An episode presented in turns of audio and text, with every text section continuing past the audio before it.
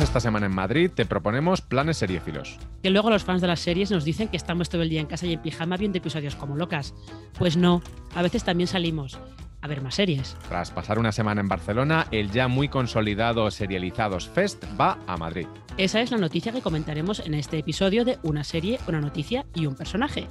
Nuestro personaje es la gran Sharon Horgan. Nuestra serie, She-Hulk o Hulka, que también es grande y además es verde. Nosotros somos Alberto Rey y Marina Such. Esto que escuchas es un podcast de serielistas y no vamos a romper la cuarta pared porque nunca la tuvimos.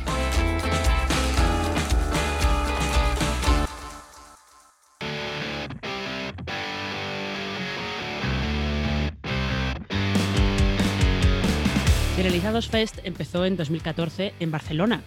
Desde hace unos años, este festival que organizan Betu Martínez y Víctor Sala también tiene edición madrileña. Edición Ibicenca, pero esa es otra historia y creo que no es para este podcast. Ay, Ibiza, Ibiza, qué tiempos, qué momentos lo comía.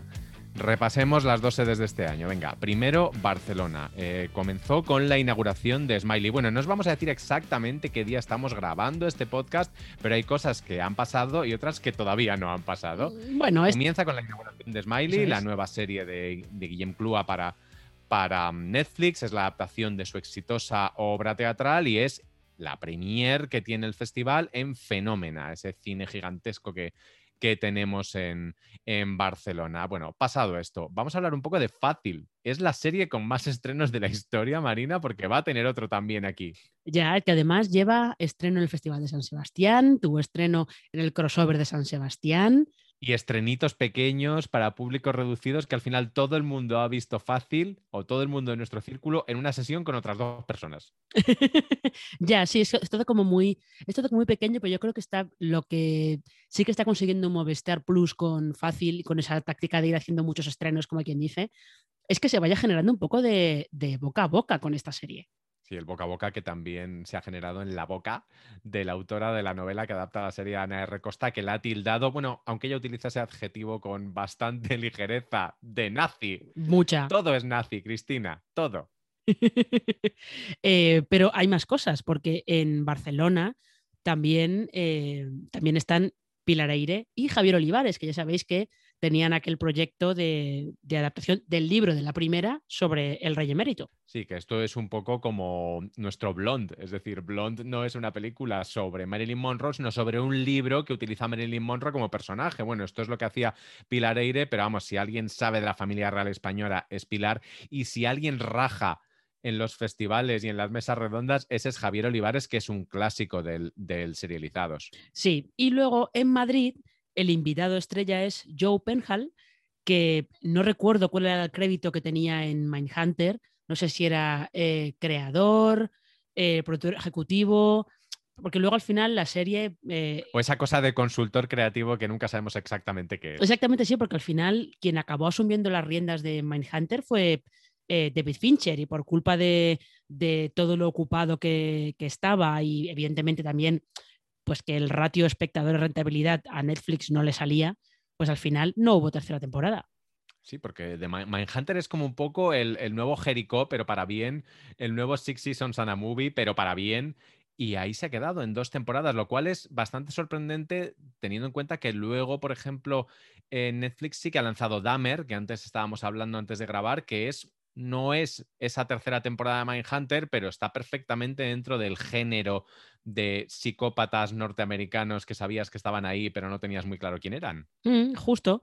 Eh, y luego, la que también eres una de las grandes atracciones de, la etapa madrileña del Serializados Fest es el preestreno de García, esa adaptación que tiene HBO Max del cómic de Santiago García y Luis Bustos y luego también está la nueva serie de Los Chanantes, Pobre, Diablo. Que es de animación y que también es de, de, HBO Max. Son sus dos grandes apuestas para, para esta temporada. Grandes, grandes. Están jugando mucho con ellas. Bueno, pues eso, filos. Que os quitéis el pijama y os pongáis vuestras mejores galas. Nos vemos en el Serializados Fest.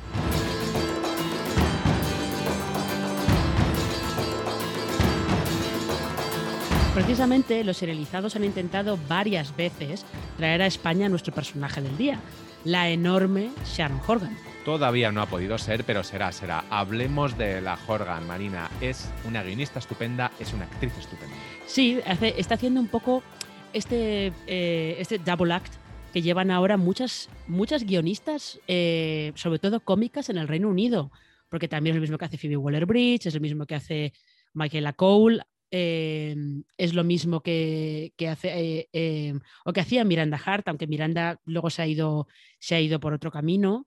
Pero es curioso que haya bastantes de estas guionistas, actrices británicas que mm, son básicamente las de, pues yo me lo guiso y yo me lo como. Lo que pasa es que a Horgan la llaman mucho también para ayudar a otros guionistas a crear proyectos o a producirlos o a lanzarlos un poco. Ella les ayuda, les echa una mano para lanzarlos y luego pues van volando ellos solos. Sí, qué listísima fue Sarah Jessica Parker contratándola para Divorce, una serie de la que se habla poquísimo. A mí es una comedia que me encantó. Recordemos que cuando Sarah Jessica Parker vino a España a presentar HBO, antes de que HBO se convirtiera en HBO Max, en aquella super fiesta eh, de la que tampoco vamos a hablar porque es para otro podcast, ella venía, evidentemente, como el icono que es de, Sexo en Nueva York, porque todavía no existían Just Like That, pero venía también a vender Divorce, que es una, una comedia estupenda que sí que podríamos contar como la podríamos definir como una mezcla entre Sexo en Nueva York y Girls, porque tiene cosas de las, de las dos, y además era una serie donde Sarah Jessica Parker y sus amigas, entre ellas Molly Shannon, al cielo con Molly Shannon siempre,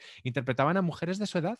Sí, con problemas de mujeres de su edad y, sin intentar aparentar otra cosa que no, que no era. Y además la relación que llevaba el personaje de Sarah Jessica Parker con, con el de Thomas Hayden Charles, que era, que era su ex marido, marido del que se estaba divorciando, em, pues también tenía unos detalles que no suelen verse en este tipo de series. Y ahí había mucho Sharon Horgan, porque ella contaba muy bien cómo es una pareja que ya no se quiere. No se odian, pero necesariamente no tienen que seguir queriéndose, que es justo lo contrario de lo de su serión, la serie que tiene con, con Joe Delany, Catastrophe, que esa sí que es una que, que yo siempre tengo la esperanza de que vuelva con una nueva temporada, porque la última venía muy descolgada, yo tampoco me la, me la esperaba y que es mm, yo lo tengo que reconocer, es una de las series de mi vida. Hombre, sí, también Catástrofe. Em, fíjate, es, curioso porque eh, el punto de partida de Catástrofe, que es este, este eh, señor estadounidense que tiene un lío de una noche en Londres eh, con una señora británica, ya se queda embarazada y él decide mudarse en plan a lo loco. Em, es un poco, se parece un poco a cómo se conocen Sharon Horgan y Rob Delaney, que se conocieron por Twitter. Se seguían por Twitter, se hacían mucha gracia y por esa amistad por Twitter, como que quisieron trabajar juntos y crearon Catástrofe. Sí, siempre, siempre lo contamos y nos pasa además con gente como, como Isabel Vázquez cuando hablamos de esta serie, que incluso sabiendo cómo funciona una serie, cómo es el mundo de los actores y cómo es el mundo de los guionistas, que yo me cuesta creer que no sean pareja, Joe Delany y Sarah Jessica Parker. Uy, Sarah Jessica Parker, perdón. Ya le gustaría. Y Sharon Horgan, no, he abierto el multiverso, he abierto el multiverso, cerrémoslo. Totalmente. Eh, lo que pasa es que Sharon Horgan, es que, tiene, es que esta mujer no para de crear porque tiene más series. Y Carrie Fisher, y Carrie Fisher, nunca olvidemos que lo último que vimos de Carrie Fisher fue en Catástrofe, haciendo un poco de Carrie Fisher también. Sí, bueno, pues que Carrie Fisher la contratabas para eso y siempre funcionaba. Eh, pero Sharon Horgan tiene un mogollón de series más, además, bastante recientes, eh, porque hay, tiene una comedia sobre, sobre la maternidad que se llama Motherland. Aquí en España la estrena primero Cosmo y luego no recuerdo qué plataforma pasa, no sé si pasará. Sí, que sale Juno Temple con un papel graciosísimo. Efectivamente. Eh, y la protagoniza Anna Maxwell Martin, que es otra de estas actrices clásicas de, de las series británicas. tiene esa comedia de terror que está co-creada por ella, que es Shining Veil con, con Courtney Cox. Y luego está lo último que se ha estrenado de ella hasta el momento, que es una serie para Apple TV Plus, que se llama Hermanas hasta la muerte. Que lleva el spoiler en el título, por cierto. Me da la sensación de que Sharon Horgan es un poco Phoebe Waller-Bridge en el sentido de que la llaman en el último momento para arreglar cosas que no llegan a salir adelante como tenían que salir y ella pasa unas facturas. Ya, pero como luego las cosas salen, salen bien, pues mira, eso, eso que se gana y probablemente esas facturas muy ricas le dan para hacer eh, otras cosas, eh, pues como esta Hermanas hasta la muerte, por ejemplo, que yo confieso que no, no he podido verla todavía, pero tengo mucha curiosidad, solamente, solamente por ver el tráiler, ese humor negro que tiene ahí entre todas las hermanas, me llama mucho la atención. Bueno, pues desde aquí nuestro llamamiento a esta mujer para que se anime y venga a vernos. No te preocupes, Sharon, no estamos locos, simplemente te veneramos. Bueno, un poco locos sí que estamos, pero te veneramos igual aunque no seas verde.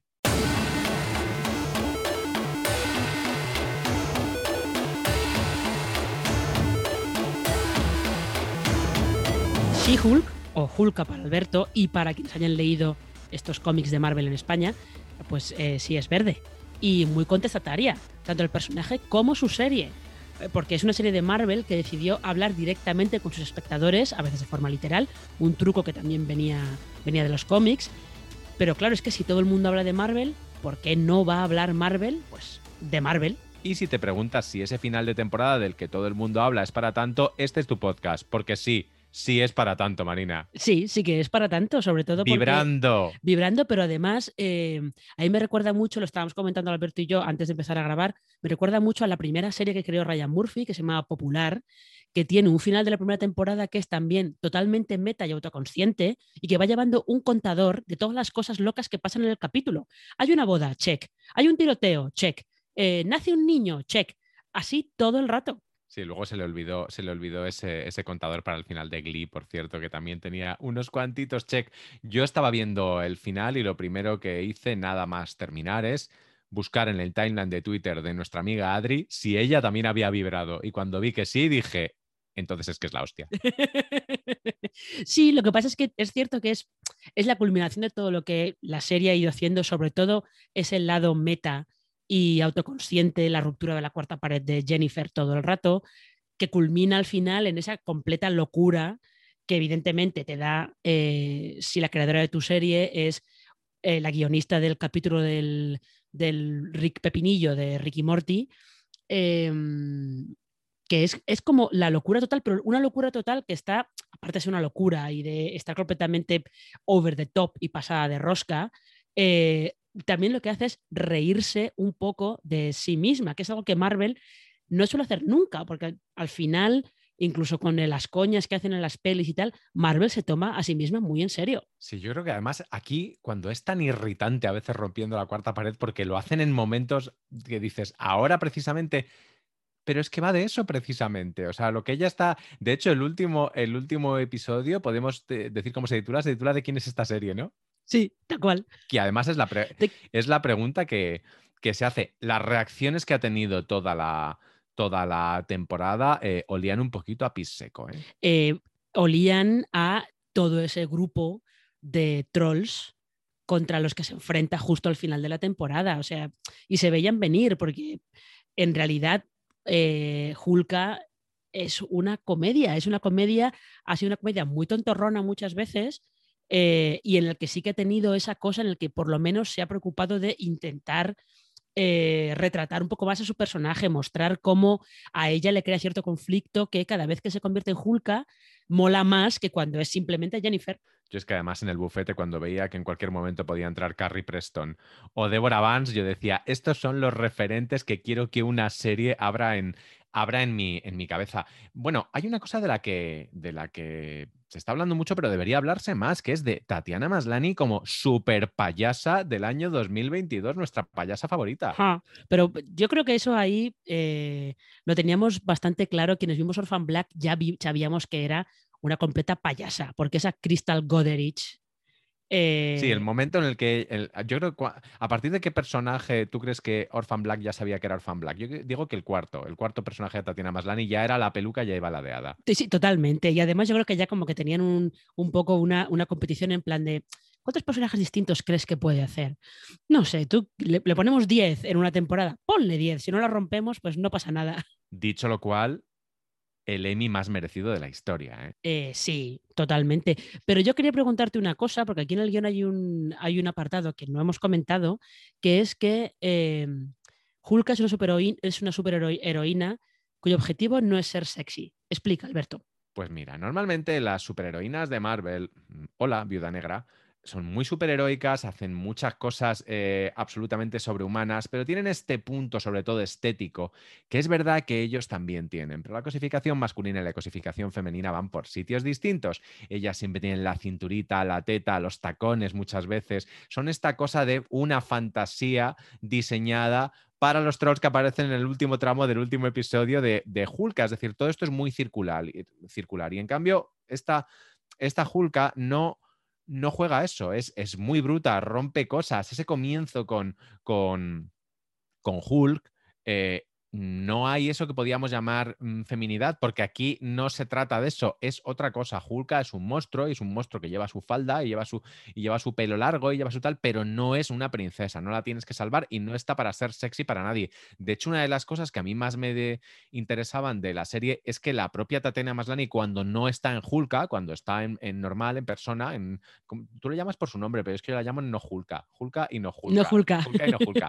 cuando está en no Hulka, tampoco juega eso tampoco es, está constantemente, y mira que la serie tiene también eh, tiene pulsión sexual, tiene, tiene su trama pseudo romántica, pero no se juega eso, y eso, mira, mm, yo lo agradezco.